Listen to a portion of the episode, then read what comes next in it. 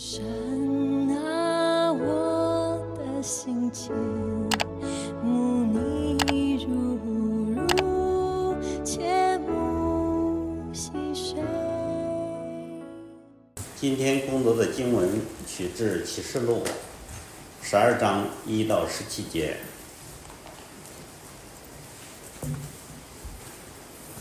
天上现出大异象来，有一个妇人，身披日头，脚踩月亮，头戴十二星的冠冕。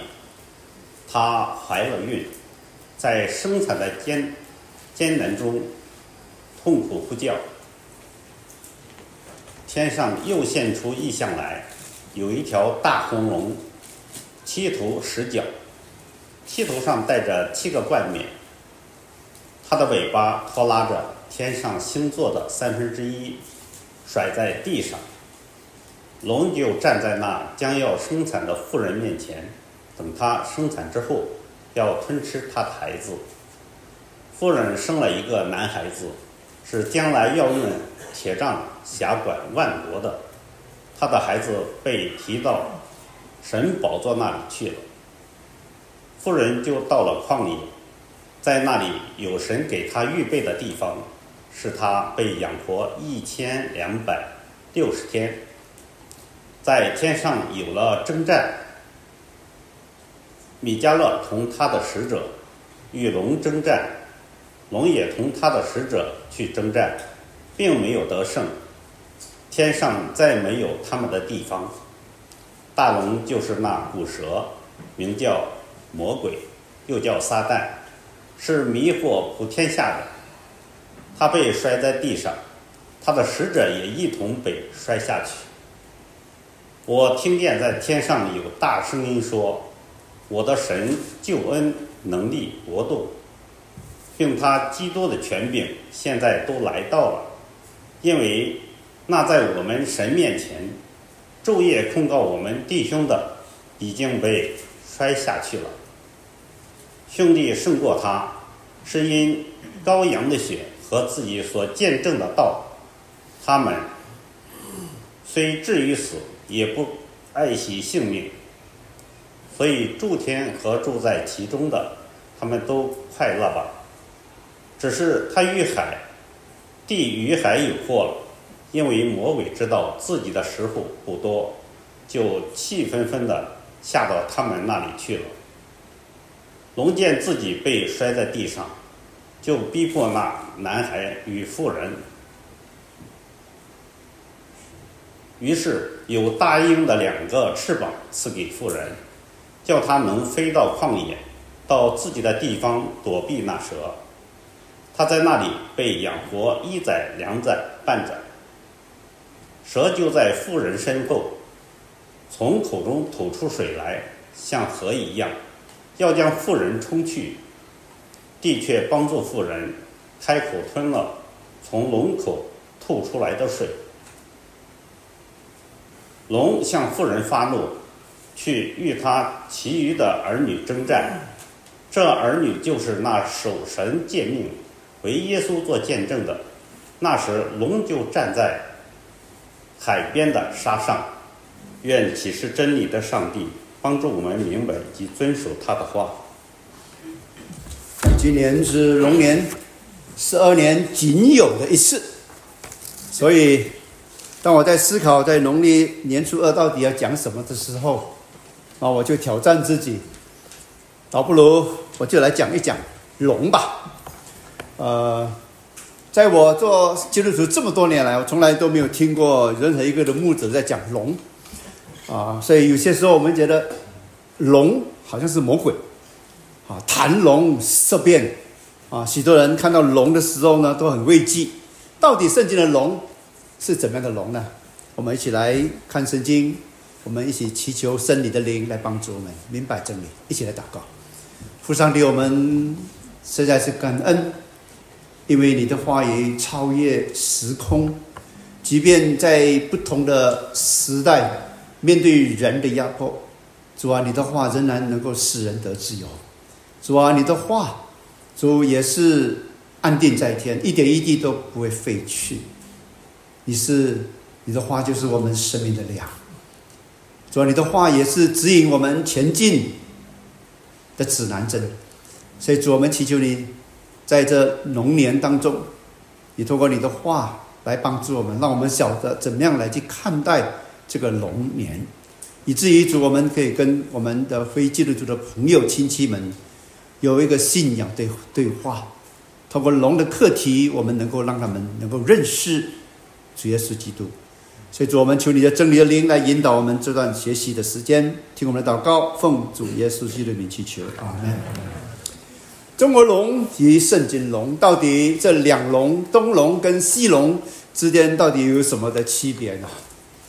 到有一次呢，啊，我就喝了龙井茶之后，觉得这个茶的口味实在太好了，于是呢，就拿了一点的龙井。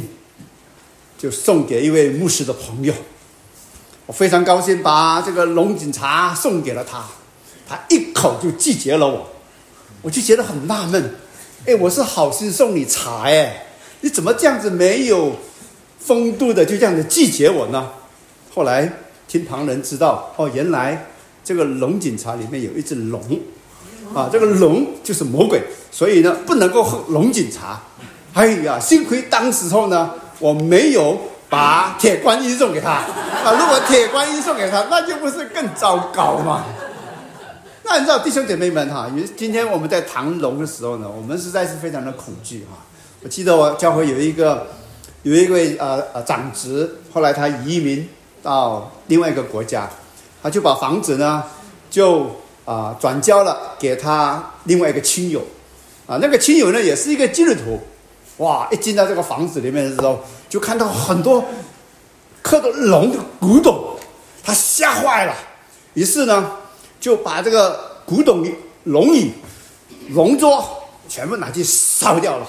哇！结果这个这个领这个教会的领袖气死了，我说：“你为什么把我的古董烧了？”啊，亲友说：“因为这里有龙，龙是魔鬼。”啊，如果是这样的话，那么今天如果你姓龙，你怎么办？要不要把龙就改另外一个名姓呢？那如果是在龙年你生了龙年龙子，那么那你龙年龙子该怎么办？如果按照字面来解释的话，你就发觉到说，原来这个龙字呢，的确是造成我们华人当中很多的一些的误解。那龙事实上是我们传统中华文化里边一个比较受崇敬的一个神秘的礼啊，一个动物哈。所以我们要了解这个龙跟圣经的龙之间的一个的差别之后，我们就不会陷入一种跟人产生一种的冲突哈。今天如果说你家里边哈有任何有龙形的一些图案的，你所谓的污物的话哈。啊，你可能啊想要彻底去去把它去把它毁掉哈，因为你担心说这些有龙的这些图案啊，会带来你家庭的一些的祸害哈，啊会让魔鬼有攻击你的这个一个破口的话，那恐怕就是因为你误解了龙的一个意思。那今天我就要从不同的几个角度里边来跟大家一起来思考。在龙年当中，当我们的亲朋好友在谈龙的时候，那我们带着一个怎么样的一个的态度来去思考或者分享或者讨论这个龙的这个课题呢？中华龙跟圣经龙，这是一个传统的东方的龙跟一个西方观点的一只龙，这之间到底有什么样的一些的差异呢？那我要来分析，来做一个的简单的解释，然后我要从刚才我们所读的经文启示录第十二章谈到龙的一些的课题，来跟大家一起来思考四个方面的探索哈。那首先我们来看一下华人世界的龙，然后洋人世界的龙，还有我们神人、我们基督徒的这个圣经的龙，然后最后呢，我跟大家来做一个的简短的一个结论。我们基督徒，我们怎么样看待龙年？首先，我们看到华人世界的中华龙啊。我们在华人文化当中，我们都知道有所谓的吉祥四灵哈。或者说四瑞兽，或者说四个巨兽。这四个巨兽呢，啊，就是龟、凤凰、龙跟麒麟。那我们都知道哈，除了龟，它是一个真正活着的一些的动物之外，哈，其他的三只物哈，那都是神话故事啦。而在神话故事的三只兽当中，龙是摆在祭首之首，这第一位。那龙代表什么呢？在华人的社会里边呢，是代表吉祥或者一个的喜庆的一个符号。那我们看看这个龙的一个的形象哈，事实上龙的形象呢，它的来源哈啊有各种不同的一个说法哈。我们的华人文化里边哈有非常非常丰富的一个的传说哈啊，其中一个传说呢，就是讲到我们这个啊轩辕皇帝哈。啊，他经过了五十三个战斗之外呢，终于打败了啊另外一个的部落的首领，叫做蚩尤哈，然后就平息了这个的战争，统一了三大部落七十二个小部落，然后呢就建造了世界上第一个共主的国家，非常伟大的事迹哈。所以当这个皇帝哈。他统一了这个啊，这个整个国家之后呢，他希望能有一个统一的一个的图腾，于是呢，他就跟这个七十二个的小部落说：“你们就把你们各个部落，你们代表的图腾，你们脚上。然后呢，皇帝呢就在这么的图腾当中呢，要设计一个统一的图腾。所以每一个部落都有不同的图腾，所以为了要。”安抚每一个部落的那种的情绪，所以呢，就要非常的谨慎去挑选一个图腾。可是这些的部落呢，带来很多不同的图腾：蛇、鹰、马、鱼、熊、豹、羊群、狗，各种各样的图腾都有。那怎么办呢？怎么样找到一个统一的图腾呢？那结果就找了这是龙的一个的图腾。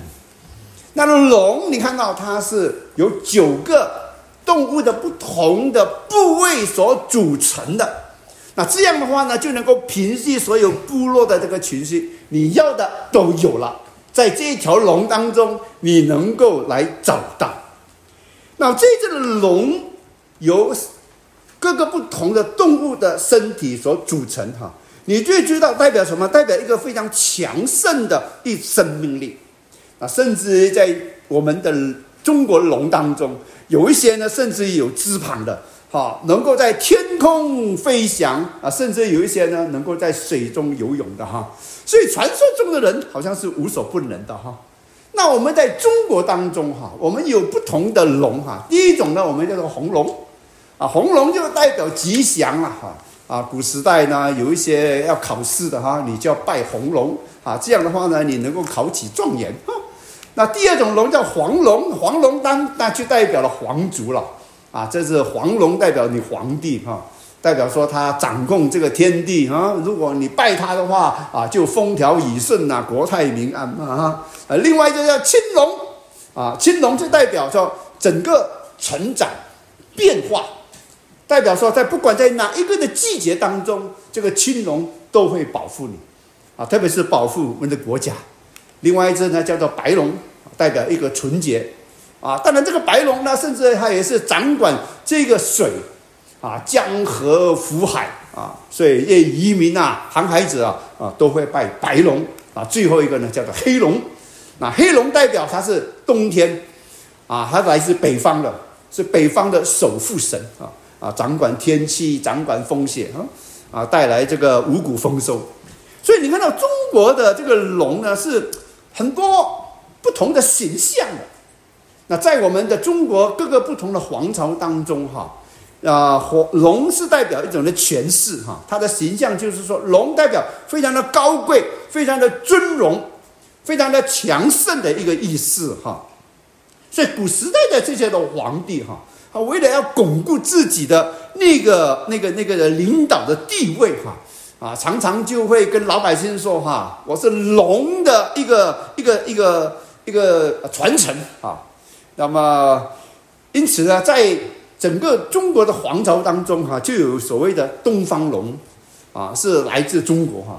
而你注意到这个龙啊，都有不同的哈，啊，有一些龙呢是拴着爪的，啊，然后有一些龙呢是试着找的，啊，在中国的文化当中哈，有一些人呢就是要来去啊贬哈一些的国家哈，说那三只爪的是日本，四只爪是韩国哈，啊，只有五只爪的是中国，啊，所以中国这个五爪是代表什么呢？代表说我们这天子啊，我们是龙的这个这个传递的啊王位给我们的是中国，所以你看到中国。啊，这个只有中国的帝王哈，我们才能够用五爪，啊，这些诸侯啊，这些的臣子啊，只能够用四爪，然后我们这些老百姓只能够用三爪。那这里做一个的很大的一个的区别是在讲什么呢？那五爪是代表什么呢？代表我是皇帝，只有皇帝才能够用五爪，只有皇帝才能够用黄色的一个意思哈。所以皇。中国的这个皇帝呢，我在说，他为了就是要，呃，巩固地位嘛，所以呢，就有一种移民政策，然后就要假借龙威哈，啊，一张圣旨道哈，然后就把龙当做是皇家的专用哈。那因此呢，当一个帝王哈，他要出生的时候呢，我们叫做龙诞。啊，当他还没有在位，准备要在位的时候，叫做龙潜；而当他登基了之后呢，叫做龙飞；啊，当他要创立他整个的皇国的时候，叫做龙姓；啊，子孙后代就叫做龙种。你看到，这都是讲呢，都跟皇帝有关系的哈。然后皇帝穿的衣服那叫龙袍，啊，这皇帝所坐的椅子叫做龙椅。然后他睡的床叫做龙床，你看到龙，它在整个中国的文化里边，就代表什么呢？代表说它是属于皇权的一个的象征。会不会因为这样的缘故哈，所以我们华人哈，在为我们孩子起名字的时候呢，我们都比较偏好用“龙”这个字呢？翼龙、金龙、成龙、文龙、瑞龙、幼龙、耀龙，啊，这很多的龙。啊，是在象征什么呢？就是说我家的孩子是高人一等的哈，我的家的孩子出类拔萃的，会不会有那种的意味呢？我不晓得。但是我们知道，龙跟皇帝，跟我们华人的文化是息息相关的。那龙到底在我们华人文化又有什么的象征呢？我刚才说过了，呃，我们的传统的文化里边有很多神奇鬼怪有关龙的这个故事哈。刚才我说过的。那龙的出现呢，就是啊，帮助了皇帝统一了中国哈。然后跟着呢，又有很多的传说，说这个龙啊啊，保护这个皇帝，懂得怎么样来大禹治水哈，为老百姓哈造福。所以跟着呢，我们就看见到老百姓呢，在民间当中就造了一只的龙，当做是一个的神兽。这个神兽呢，掌管这个天气啊，这个。这个掌管整个的一个的大自然，啊，能够风调雨顺哈，这个法力无边哈，啊，这代表什么呢？代表就是说，农业社会当中哈，都期待有一个外在的神力来去确保他们那一年当中都能够有丰收，所以每一年旱季的时候呢，他们就会来拜这个老龙王哈，来求雨。那如果说都有雨水的时候呢，那民间呢啊也会来去拜这个这个龙王，啊，就是要确保这个龙王能够带来这个好运哈。所以从此之后，我们就发觉到什么呢？龙在华人的整个的一个的社会，它的乐的地位当中就非常的崇高，甚至已经到了一个至高无上、无所不能的一种的存在。所以龙在我们华人的文化当中，它的地位非常的重要啊。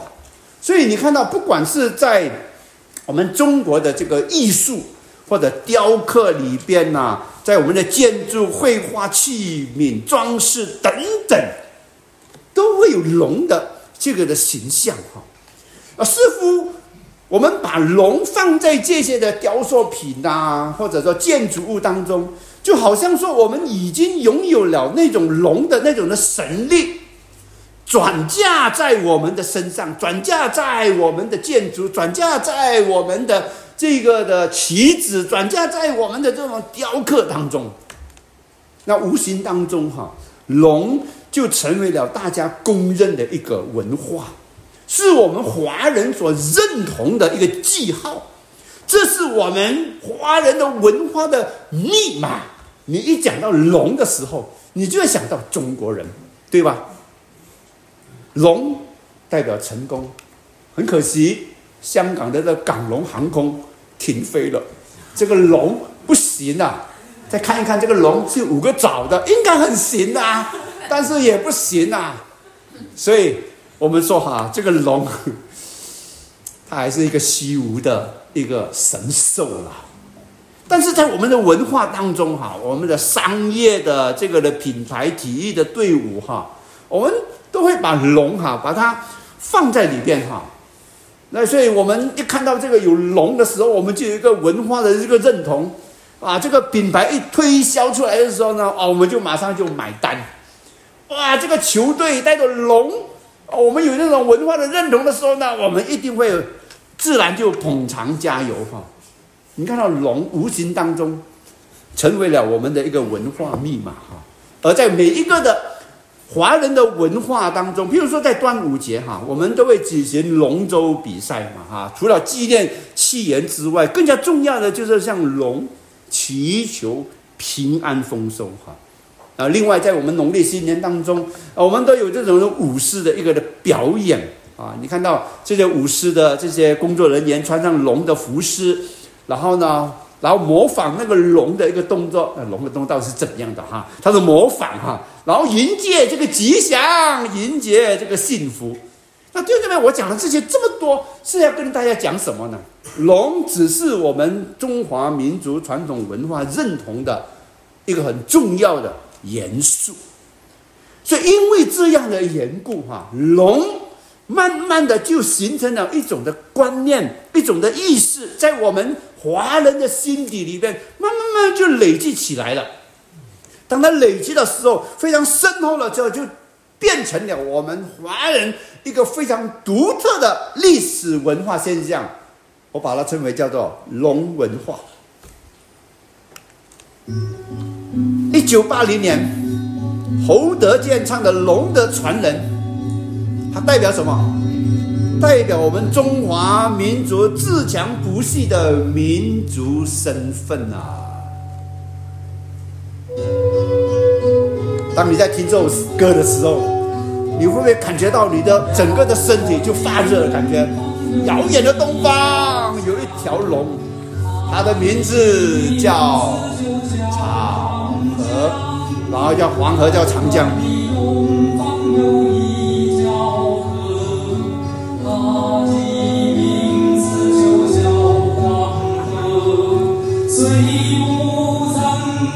二零零九年，《龙的传人》就入选了中国中央宣传部推荐的一百首爱国歌曲的第六十二首。那为什么这样呢？那就要让龙成为我们中华民族。当我们唱这首歌、听这首歌的时候，就想到说，我们中华民族是百折不挠的一种重要的一个的符号哈，是我们奋发向上的一种的精神的象征。所以，在这种情况下，你怎样能够把龙把它消灭掉呢？特别艰难，特别特别是在我们今年在这个时代哈，科技高度发达的一个的时代里边，即便是平凡的人，还是那些受过高等教育的人，我们都对龙的那种崇敬呢，是完全是不改变的。龙成为一个传统的文化的一种传承，龙代表了我们中国人的一种的文化的一个的密码。所以，当我们来读圣经，一看到“龙”这个字的时候呢，那我们就想到圣经里面的龙是魔鬼，而中国的龙却是不一样的。那我们做基督徒，我们就混乱了。到底我们要怎么样去处理这条龙呢？好了，当我们在处理这条龙之前，我们要来再认识一下洋人世界的这个西方龙。啊，在西人的世界里边，哈，神话故事里边有六大巨龙。那当你看这些六大巨龙的时候呢，你发觉到他们都是邪恶之物，哈，非常非常凶猛的这些的动物，跟我们刚才所看到的中国龙是有很大的差别的。因为中华的龙是代表吉祥、代表高贵、代表尊荣的。在英国文学史当中，哈啊，我读了第一个历史的这个叙事长诗呢，就是《Beowulf》。在《Beowulf》贝偶武夫的这个长篇传统故事当中，其中有一段故事是讲到这个 Beowulf 他的英雄事迹。他杀了这个海怪，然后呢，跟这个海怪的母亲之后呢，他就成为了啊雅尔特的一个国王。在他治理的五十年间，哈，天下太平。可是后来就有一只喷火的这个龙啊，来攻击他的国家。那这个火龙是做什么的呢？火龙它是看守宝藏的这个守护神。那原来呢，就有一个的奴隶就在他的这个宝藏当中，那偷了一只的杯子，送给他的这个主人，啊，希望这个主人能够饶他一命。修复这个关系。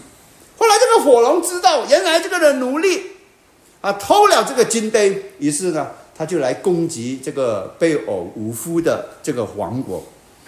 好了，大战了三回合之后，这个龙就死了。然后他自己呢，本身也因为啊这个龙咬到有这个毒液，所以他也是死了。所以 Beowulf 之后的这个龙。就成为了欧洲或者西方龙的这个原型。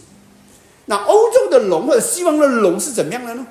就是很爱财的，看守这个财宝，好奇心非常重，很喜欢报复，会喷火，然后牙齿呢啊就有那种致死人的这个的毒液。所以因此我们看到西方的龙给人的感觉是什么？印象是非常负面的。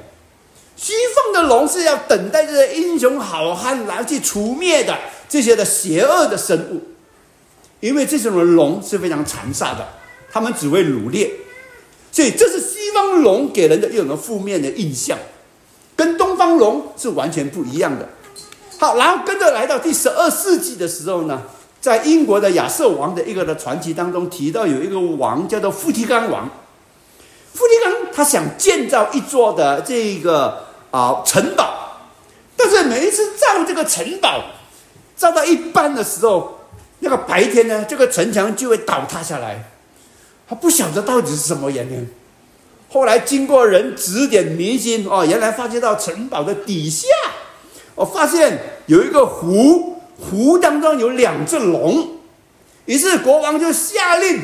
把这个水把它抽干啊，果然就发现到有一条红色的龙跟白色的龙啊，这两个龙，这水一干的时候，他们就马上苏醒，两个龙就打起架来了。那最后呢，这个富提冈王呢，啊，就就呃，当然了，后来这个红龙就就就胜了哈。那最终呢，这个富提冈王呢，啊，他就说我们是代表红龙。啊，红龙是谁？不列颠的民族了。那白龙是谁呢？就是萨克森的民族了哈。所以两个不同的一个的民族，我们得胜啦。结果呢，后来这一个啊，富提冈他就建立了所谓的威尔斯的王国啊。所以威尔斯的王国当中，他的旗子呢，就有一只的红龙啊。这就是整个一个故事的一个的代表。红龙就代表威尔斯的一个的象征。好了，然后另外我们看到西方有一个神话故事哈，叫做黄金传说哈，或者圣人传说。那在这个传说里边呢，记载了一百个圣经人物的圣人的生涯哈，包括了圣母玛利亚啦，还有这个天使长米迦了，当然也包含了这个耶稣了。那在这个黄金传说当中，其中有一个故事。这个故事呢，就是讲到有一个城市当中有一个湖啊，这湖呢就住着一条龙，那这条龙呢，它常常喷气，这个气呢就变成一个的毒气，所以就伤，就使很多人的生命就丧失了，很多人健康就受到影响了。所以为了要阻止这个龙哈，每一次都在喷这个毒气哈，所以城里面的人呢就有这个献祭，献上羊，献上人为这个祭物。那有一天呢，这个国王的女儿呢就要做这个祭品了，刚好呢有一个路过的英雄，啊，他的名字叫做圣乔治 （Saint George）。他看到这个国王的女儿要成为祭品的时候呢，他心里面就有一点的焦急。所以我要为这个皇帝的女儿，这个公主出气。于是呢，他就用他的长枪，就把这只的龙把它杀死了。所以以后呢，你看到在西方的这个画画里边哈，啊，你看到就有这样的一个的记载。那么这个故事的一个的结局来到一个高潮，城里面的人后来全部都相信了耶稣基督，然后受洗了，而。这个圣乔治土龙的这个故事，在以后的欧洲里边一直在流传，所以在他们的图画、他们的标志、雕刻、文学、艺术当中，都有这种的龙的象征。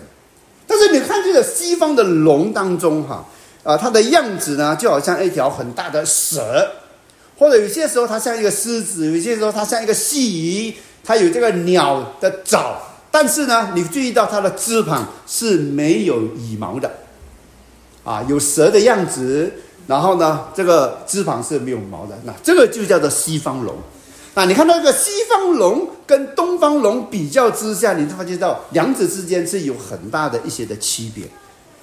这西方人习惯看的龙就是一个的邪恶的，跟我们中国的中华龙是完全不一样的。那在这种情况底下，当西方的传教士来到中国的时候，哈，你就发现了，当他们看到“龙”这个字的时候呢，那就产生了一个非常巨大的文化激荡。当东方跟西方相比的时候，你就发觉到说，哎，麻烦就来了。西方的龙是危害的，是邪恶的；东方的龙是代表祥瑞、代表成功、代表吉祥的。所以，当两只龙在相遇的时候呢，那难免就产生了一些的矛盾、张力跟一些的误解。那我们就要问：为什么今天我们看到龙的时候呢？哦，我们就发觉到我们这么排挤龙呢？到底为什么有这个落差呢？那我们就要回到圣经了。那你知道我们现在所用的很多教会所用的这个和合本的圣经哈，是由外籍的宣教士哈。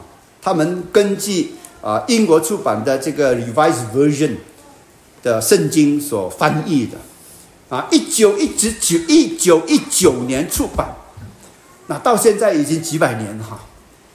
当时和合本的这个圣经的用语的语法，跟现代的语法完全是不一样的。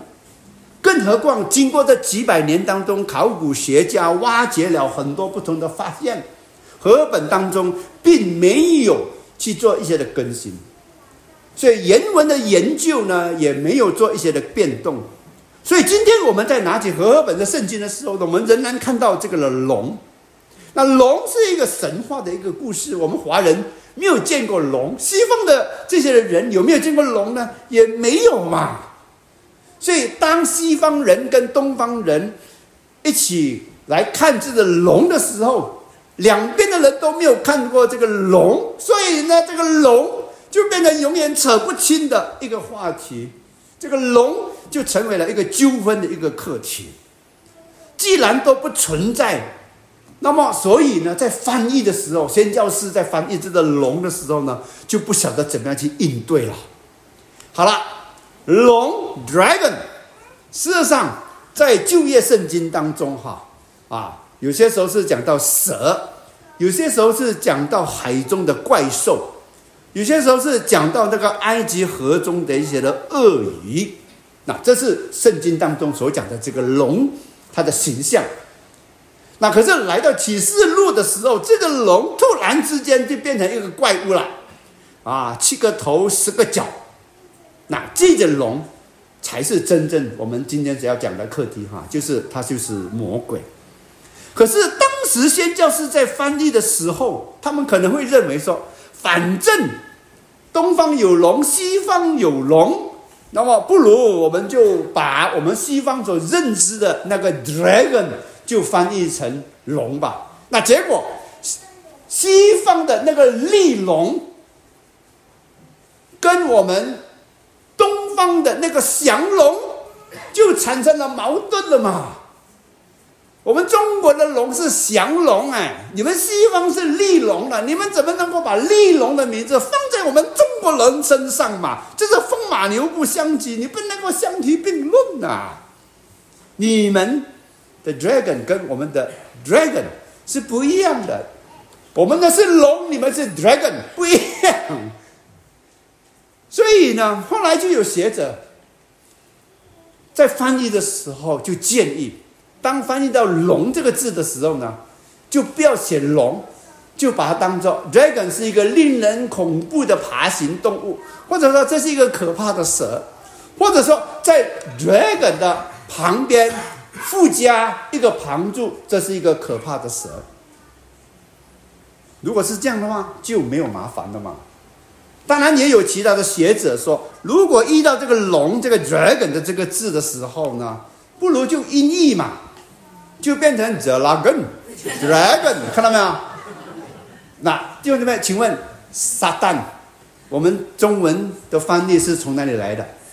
就是英文嘛，那是音译嘛。Satan，撒旦，所以 dragon，dragon，那如果是这样的话，就没有麻烦了嘛。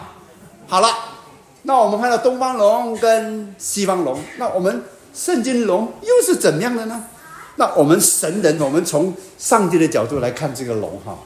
那事实上，圣经当中第一次出现“龙”这个字呢，是出现在利未记，利未记的十一章第三十节。壁虎龙子，哎，这个龙子到底是什么呢？这里讲到所有的动物呢，这个龙子呢，事实上就是我们今天的蜥蜴啦，就这么简单哈。然后跟着第二段经文是在以赛亚啊，以赛亚书的十四章二十九节，二十九节这里呢是讲到火焰的飞龙。那这里火焰的飞龙是指谁呢？好，那我稍微解释一下这一段的经文这些的背景。原来当时哈。菲利斯跟这个以色列人呢，他们面对一个共同的敌人，就是亚述啊，这个亚述帝国。那么后来呢，亚述帝国的皇帝就就离开了这个驾崩了，就离开这个世界了。所以亚述呢，就暂时没有办法再攻打这个菲利斯人。那菲斯菲利斯人就喘了一口气。那就在这个时候，先知以赛亚就对菲利斯人说：“哎，是没有错，亚述王已经过世了。”啊，你们可以暂时放松一下，甚至开心一下。但是你要记得，亚述帝国以后将会兴起一个更加邪恶、更加败坏的一个国王。这个王是谁呢？就用一个象征来代表，他就是火焰的飞龙。好，这个火焰的飞龙这个字呢，原来的文原文呢叫做啊沙拉丁哈。这沙拉丁的意思就是说，它是一个会。喷火的天使，那事实上它不是一个龙的这种的一种的生物哈。好了，第三处的经文呢是在以赛亚书的第三十章第六节，第三次圣经里面提到龙这个字，啊，这个龙呢也叫做火焰的飞龙。好，这里呢我稍微再解释一下这个背景。那这里是讲到说犹太人呢当时被巴比伦所攻击哈，他们。国家非常的软弱，所以他们需要有外国的强势的帝国来去帮助。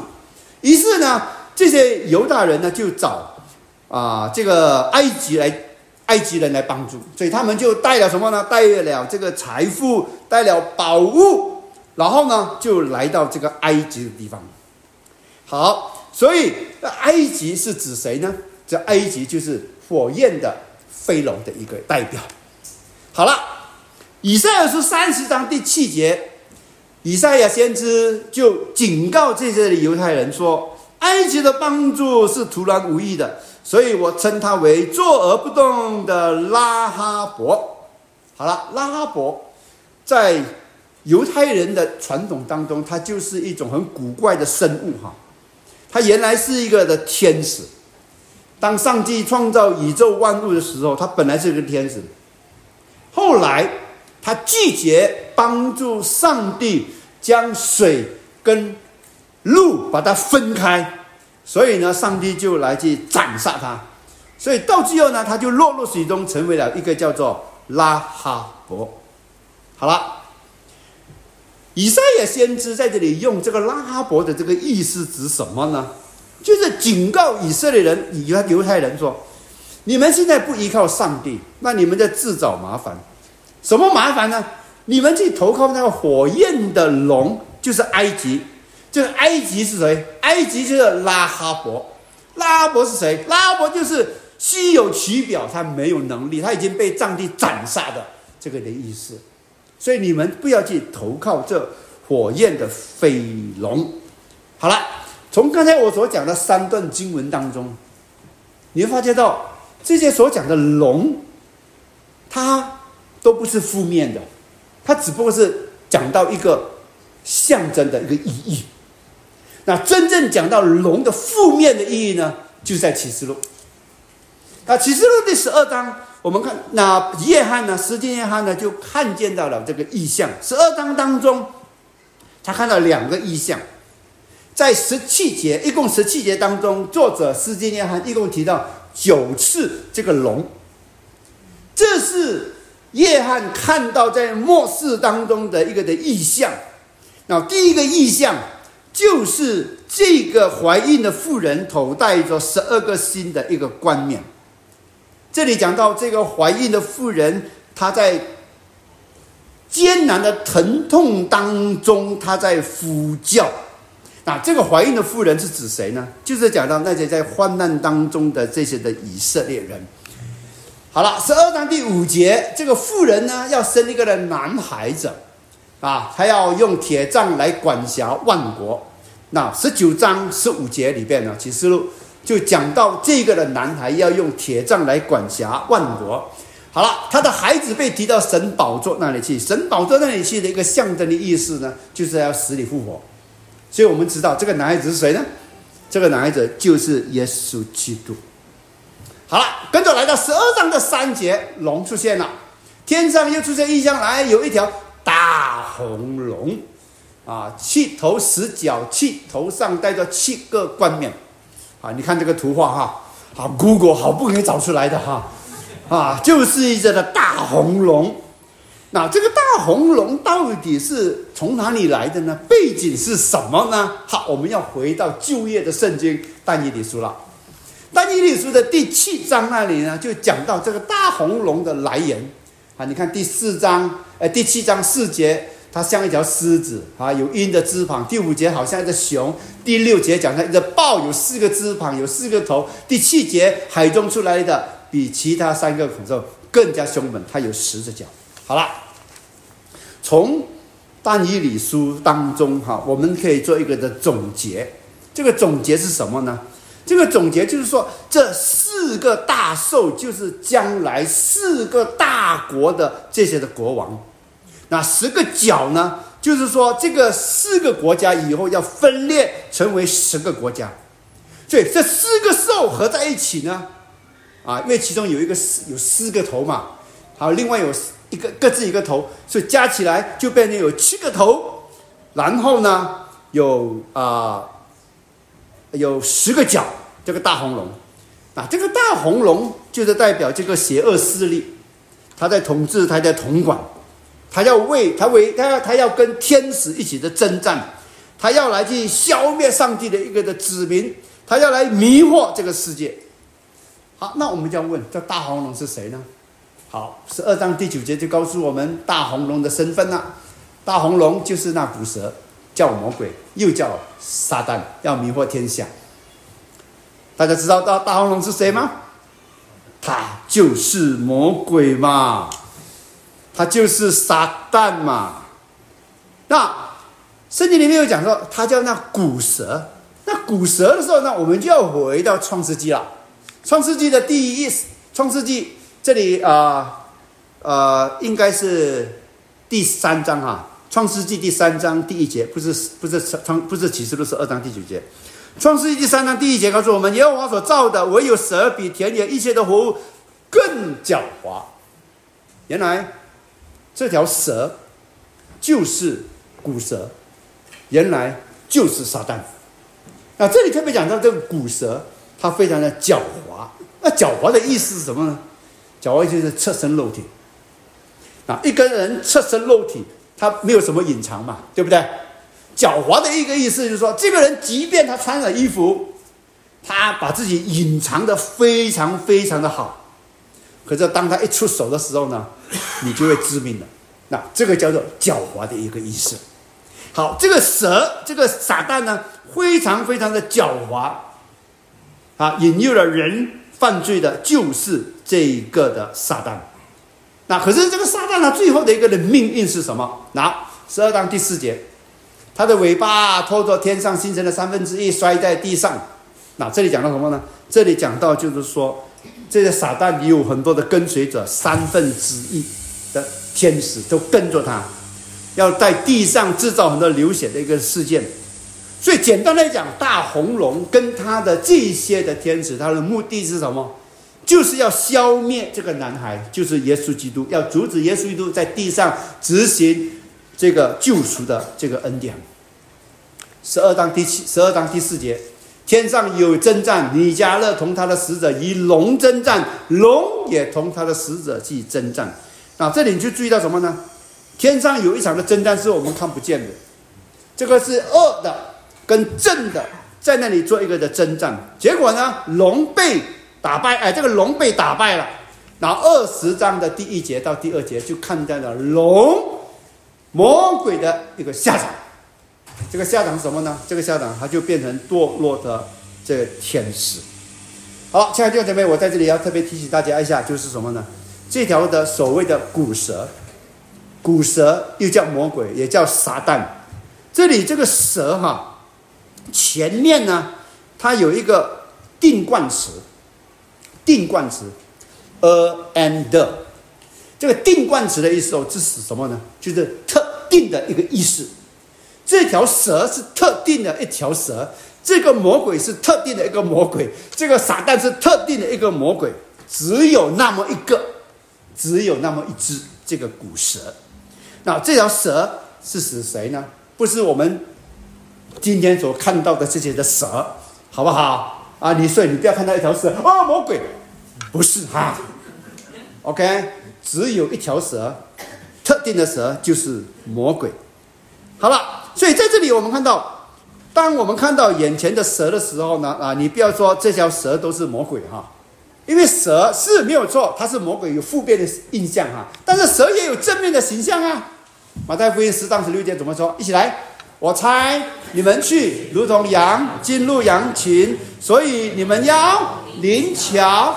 像蛇寻粮，像鸽子啊，在这里呢，圣经是提醒我们，蛇它的一个正面的一个功用啊，它的功能什么？要灵巧。所以蛇在这里呢，是一个正面的一个的形象哈。那在旧约时代里边呢，你看到以色列人他们在旷野的时候，他们背逆上帝啊，他们结果被蛇咬，可是当他们一举头望蛇的时候，他们就得到医治啊。所以旧约的时代的那个蛇，它就是个医治。是正面的哈，那么另外呢，我们看到这个狮子哈，一起来读彼得前书五章八节，勿要谨守警醒，因为你们的仇敌魔鬼如同吼叫的狮子，遍地游行，寻找可吞噬的人。所以这里狮子是代表谁？代表魔鬼啊，是很负面的，对不对？可是我们再来看启示录第五章第五节，一起来。长老中有一位对我说：“不要哭，看啊，犹大支派中的狮子，大卫的根，他已得胜，能以展开那书简，揭开那记忆。哎，这里的狮子又是指谁呢？是在形容耶稣基督啊。所以我们在解释圣经的时候，哈，千千万万不能够只是按照字面来去解释。看到龙。就等同是魔鬼。同样一个字，但是它的意义却是不一样。所以，如果我们单单用字面的来去解释这个字呢，是非常危险的。所以我们解释圣经，一定要看它整个的历史文化、社会的背景、内容的架构、原文的意义、上下文的一个意义，还有整本书那个启示写作的一个的目的。啊，如果我们不这样子来解释圣经的时候呢，那我们可能就会。产生一些偏差的一些的信仰，然后呢，我们的基督教就变成一个非常神奇古古怪的一些的思想。所以，如果我们基督徒，我们按照字面来去解释，龙等同是魔鬼的话，我龙共居住的居民，他们就居住在窝鬼冈。好，从福建来的，如果你是从龙岩来的哈，你从龙岩来，你不就是从鬼岩来的？哎，请问你能不能够接受这样子一种的思想呢？当然不能够接受嘛。好了，你家中有很多这些的古董，啊，你是不是因为它有龙，你就马上把它丢弃掉呢？好，你的衣柜里边哈啊有这种龙袍，或者说你刚刚结婚哈。结婚的时候呢，不是有新的棉被吗？啊，都是红色的啊，而且都是有龙、都有凤的，是不是因为有龙有凤，然后你就把它烧掉呢？啊，如果你烧掉的话，你两夫妻可能就会产生很大的矛盾呢。所以要小心，不要单单用这个字啊字面的意思来去解释。好，哎，你看到有一些的钱币哈，钞票呢也有龙的哈。啊，如果你觉得这个龙是鬼的话。请你把这些钞票给我，我帮你用，好不好？啊，那另外呢，请你记得哈，以后呢，龙眼你不能吃了，火龙果你也不能尝了，记得啊。还有啊，你们喜欢的龙须面，你们也不能够煮了哈。哎，当然了，乌龙茶也不能喝了。可是我偏偏喜欢喝乌龙茶。哎，昨天、前天不是团圆吗？啊，如果说龙是鬼的话。龙虾不能吃啊，啊，龙胆石斑也不能吃啊，尊龙鱼也不能吃啊。可是我们都吃了很多啊，哎，是鬼来了，你竟然把它吃了。所以啊，你发觉到我们华人呐，或者华人信徒哈，对龙的认识太肤浅了，你知道吗？啊，如果你是龙是鬼的话，你龙的游戏机也不能玩了，啊，龙的电影你也不能看了。可是我看了龙。什么？叫什么？龙虎长龙，哎，卧虎藏龙我看了，呃，猛龙过江我看了，哎呀，怎么办？我是不是跟鬼交交交流啊？当然不是啦，弟兄姊妹。所以今年龙年啊，大家都讲贺词嘛，对吧？那如果龙是鬼的话，你可以讲龙马精神，金龙报喜，龙年吉祥吗？当然不能嘛！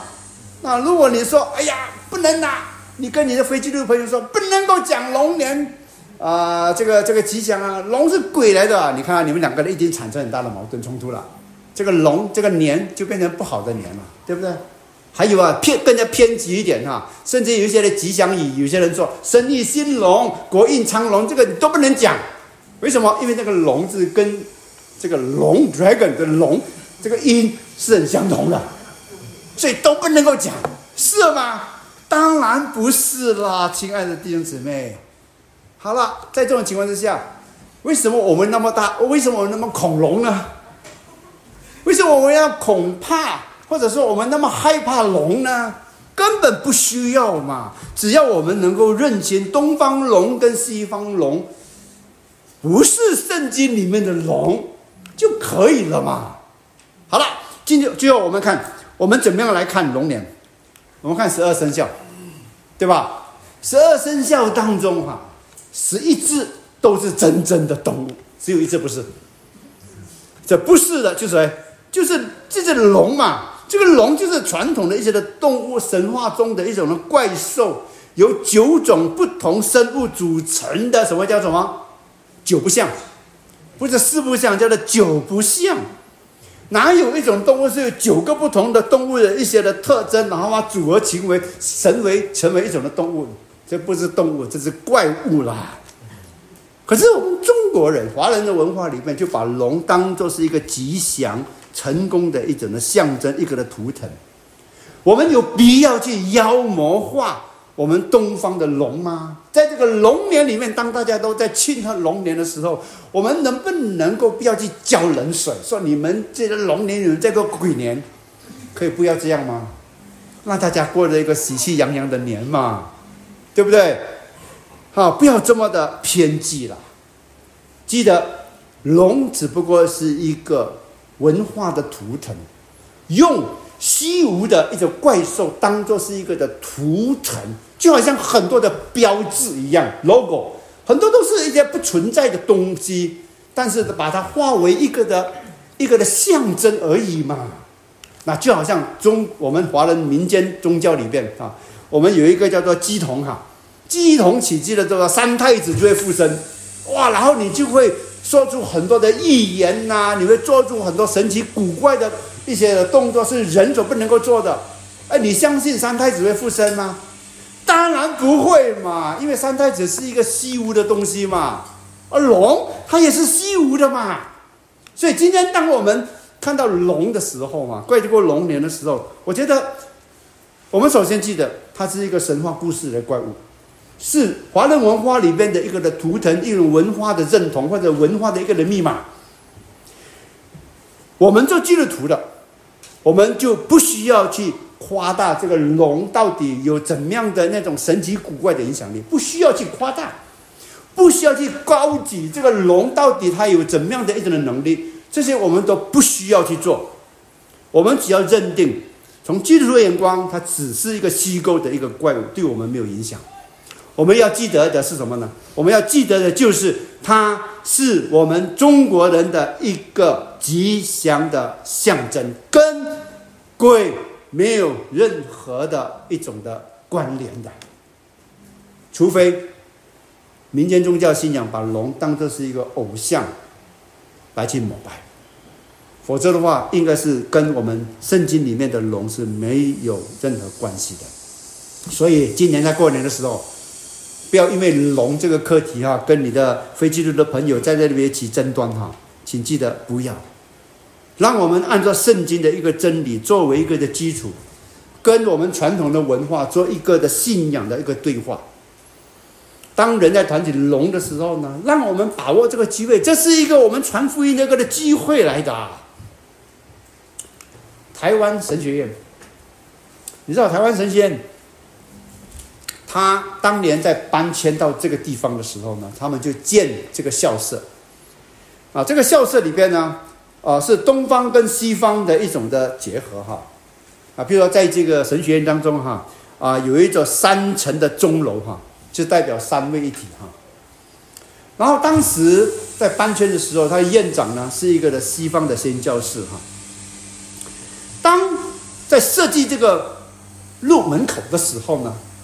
啊，就在路门口的上方，你注意到我签签的地方，井然放了两个龙头。那如果你不了解圣经里面的龙，你看到这个龙头，你会怎么样？你第一个感觉，怎么可以把魔鬼放在神学院的大门口，对吧？所以引起了有些人的一个误解，但是这位的院长孙雅格牧师，他怎么样解释呢？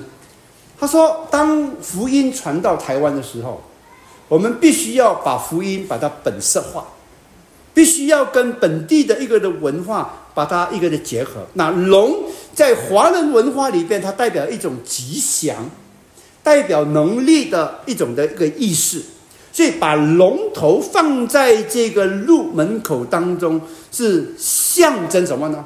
这是一个吉祥之地啊！所以任何一个人来到里面去的时候，这就是一个神圣之地，这是一个培训上帝工人、牧者、传道人的一个的地方，要到各地去祝福万民的一个训练基地啊！这是西方人的一个的角色。那我们从孙院长。他这样的一种的思维当中，我们看到什么呢？看到他怎么样来调和东方跟西方的一个的文化，把东方的文化的一个的符号，然后尊重这个符号，然后放在西方以西方为基础的一个的神学训练的一个场所里边去。所以今天我们做基督徒的，我们当怎么样来看我们华人的一个文化？啊，譬如说清明的时候扫墓。很多基督徒问我：“牧师，我们可以不可以去扫墓？”我的答案是：为何不可？慎终追远，不是我们传统的文化吗？问题就在于我们是怎么样去慎终在，我们怎么样去表达我们对老祖先的一种的纪念而已嘛。比如说，能不能够到庙堂里面去参观？有些人说：“哇，这个庙堂里面有这么多的偶像啊，我们不能够进到里面去。但是为什么我们不能够用一种美术欣赏美的一个眼光，然后看这些建筑呢？所以啊，另外呢，就是说，像像我们华人结婚的时候典礼哈，不是有一个敬茶的仪式吗？到底我们基督徒可不可以敬茶？那如果你把它当做是一个华人文化里边一种。感恩啊，女儿要出嫁了，儿子要结婚了，然后呢，要报答父母亲的恩啊，这个呃养育之恩，然后父母亲也借着这个机会，然后去祝福这个孩子，让他们能够婚姻愉快。那如果我们从这个角度来切入的时候，为何不可呢？所以今天弟兄姊妹，当我在跟大家来谈中国龙啊，跟这个圣经龙的时候呢，我是要请弟兄姊妹。让我们记得，我们要跟我们的文化，然后去做一个信仰的对话。今天我们做基督徒的，我们很多都是跟基督徒在一起，啊，我们跟基督徒的朋，我们的圈子就是基督徒，我们一起参加崇拜，参加团契，啊，我们一起分享经文，我们有一些小组，我们都是跟基督徒在一起，我们叫做同温层。啊，同温都是三十八度嘛，啊，大家感到很舒服，大家不会感觉，大家感觉到，呃，彼此都都都能够都能够接纳。